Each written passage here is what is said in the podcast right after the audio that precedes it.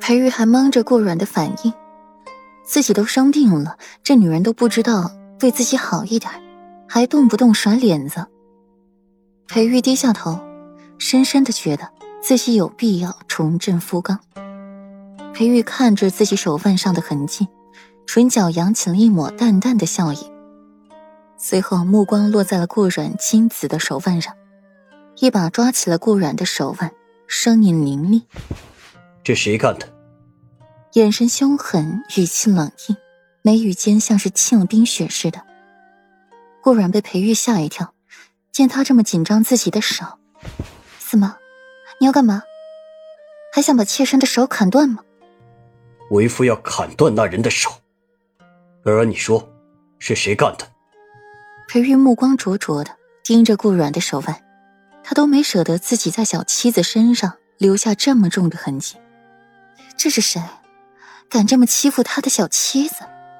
那师姐，你就先把自己的手砍了吧。顾软抽回了自己的手，慢条斯理道：“什么？”裴玉被顾软这话说的赢了，砍自己的手。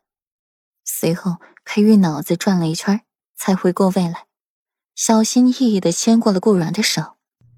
软软，对不起，是为夫错了。还疼吗？为夫。给你吹吹。说着，真的拿起了顾软的手，轻轻的在上面呼着热气。难得见裴玉小孩模样，还一本正经的给自己呼气，心底的一点气早就没了。行了，别弄了，早就不疼了。顾软抽回了手，将袖子放下，挡住了手腕的青紫。裴玉的手中空了，心底却是满了。看着顾软的侧颜，心间的火气浓郁。软软，你出去。裴玉闭了闭眼，为父害怕自己一会儿忍不住了。流氓！顾软羞恼的扔下了一句话，跑了出去。夜幕渐渐降临，裴玉低头轻笑一声，看那还未被收走的碗，接过来，一口淤血吐在了碗中，暗红色，隐隐发黑。心眉一皱。一道黑影悄然而至。主君，明日便是月圆之夜了，阁中军也安置妥当，马车已经备好。不必了。裴玉出声打断了墨尘的话。现在走了，事后上哪儿使苦肉计骗软软呢？若是要走，今日病发时他不就走了吗？至于让药老在那儿装模作样的给他诊脉，就为了等软软回来吗？从顾软回来那一刻，他是有意识的，强撑着意志力不晕过去，只是闻着顾软身上的幽香，才晕晕乎乎的昏睡了过去。可是主君，您的身子……墨尘欲言又止，主君决定下的事，没人能阻止。本君自有主张，退下。裴玉咳嗽两声，脸色又白了一分，左右死不了。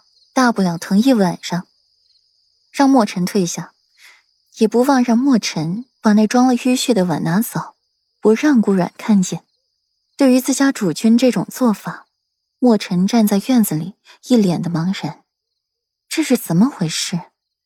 又要使苦肉计让世子妃心疼，又不让世子妃知道。莫奇一脸的坏笑过来，拍了拍墨尘的肩膀，语重心长的开解墨尘。莫老大，这你就不知道了吧？咱们世子爷这是放长线钓大鱼。